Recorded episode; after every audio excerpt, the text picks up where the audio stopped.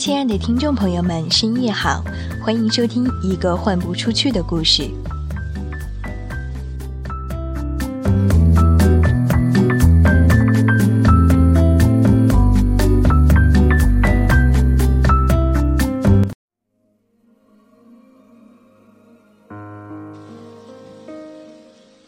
最近在法语课堂上，我的老师向我们推荐了一首歌。叫做在清澈的泉水边。其实这首歌我很早就听过，当年尚雯婕有一首翻唱的歌曲叫做《梦之浮桥》，就是取自于这首法文歌曲。直到现在我才知道，原来《梦之浮桥》的法文直译是在清澈的泉水边。之所以。尚雯婕在改编的时候把它叫做《梦之浮桥》，可能与这首歌在法国通常被作为摇篮曲有关系吧。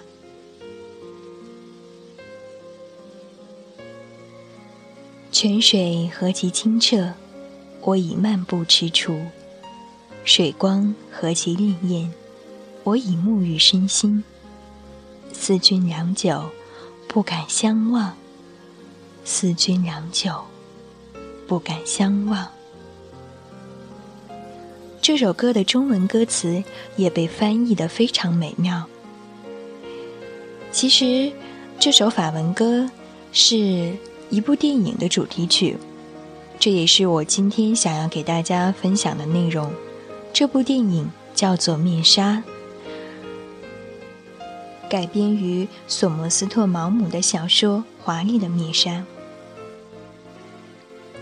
因此，今天想给大家介绍一下这部电影、这本小说以及电影的主题曲。希望守候在电台旁边的你，能够喜欢。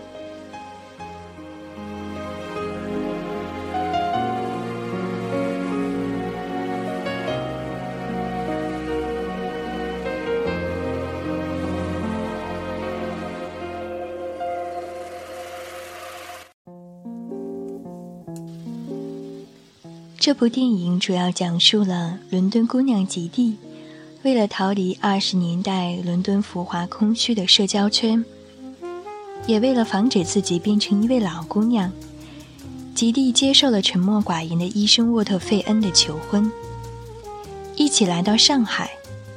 沃特迅速投入了细菌学研究，而孤独的吉蒂和迷人的已婚男子查理·唐森发生了婚外情。沃特发现这一切时悔恨交加，心有不甘的他为了报复，也为了重振自己的生活，决心孤注一掷。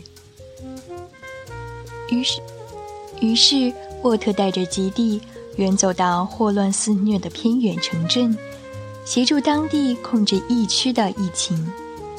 吉蒂则在一家修道院做义工。他逐渐找回了生活的意义和勇气。沃特和吉蒂终于可以相互敞开心扉，但就在他俩日渐亲密的同时，沃特却染上了霍乱。沃特的生死决定了他们刚刚迸发出来的激情能否转化为永恒的爱情。其实，这部电影的原著。也就是毛姆的小说《华丽的面纱》，他的写作背后也有自己的故事。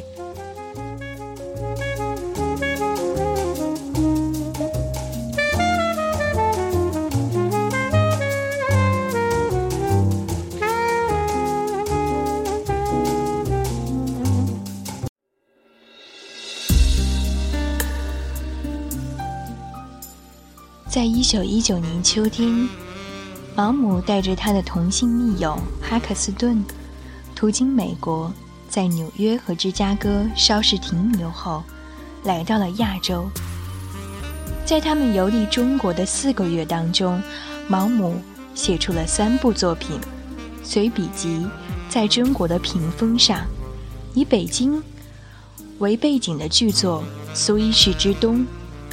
和以香港及中国内地为背景的长篇小说《面纱》，直译为“彩色的面纱”，也就是我今天要介绍给大家的这部电影的原著，也翻译为《华丽的面纱》。毛姆在《面纱》的序言中说，这部小说的灵感得自于但丁《神曲炼狱篇》中的诗句。一八九四年，当毛姆还是医学院的学生时，他在佛罗伦萨度假，房东的女儿教他读《神曲炼狱篇》。其中有这样几句：“请记住我，我就是那个皮亚。西耶娜养育了我，而马雷玛却把我毁掉。那个以前曾取出他的宝石戒指并给我戴上的人，对此应当知晓。”房东的女儿向他解释说。皮亚是西伊娜的贵妇，她的丈夫怀疑她红杏出墙，把她关进马雷马的一处有毒瘴的废宅中，但她居然没有死，她的丈夫就把她从窗口扔出去。拉斐尔前派画家罗塞蒂的名作《碧亚》画的就是这段哀艳的故事。这段故事激发了毛姆的创作想象力，持续了好多年，一直到他去香港，听到一个类似的故事，寻找到合适的角色，才写出了《面纱》。《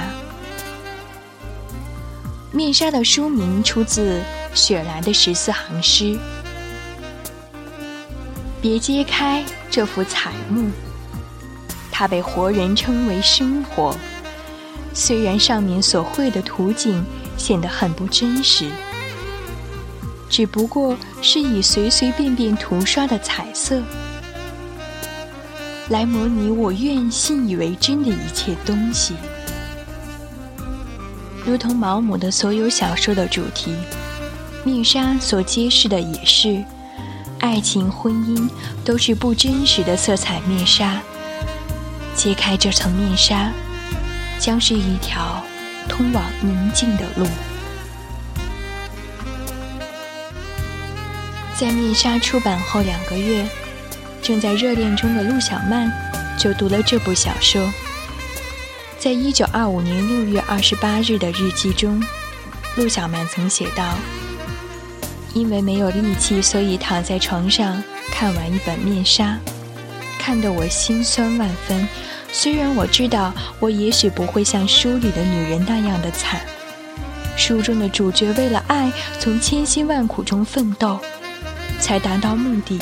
可是欢聚了没有多少日子，男人就死了，留下她哭伶伶的跟着老妇苦度残年。但愿这不幸的故事不要寻到我们头上来。显然。陆小曼误读了毛姆面纱的含义，却不幸预示了他自己后来的命运。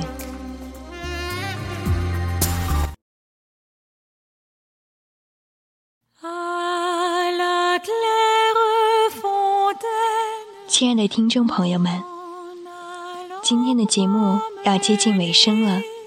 节目的最后，让我们回到。节目开始时，我向大家推荐的那首歌曲《在清澈的泉水边》。愿这首古老而经典的摇篮曲能够伴随您进入梦乡。祝您晚安，好梦香甜。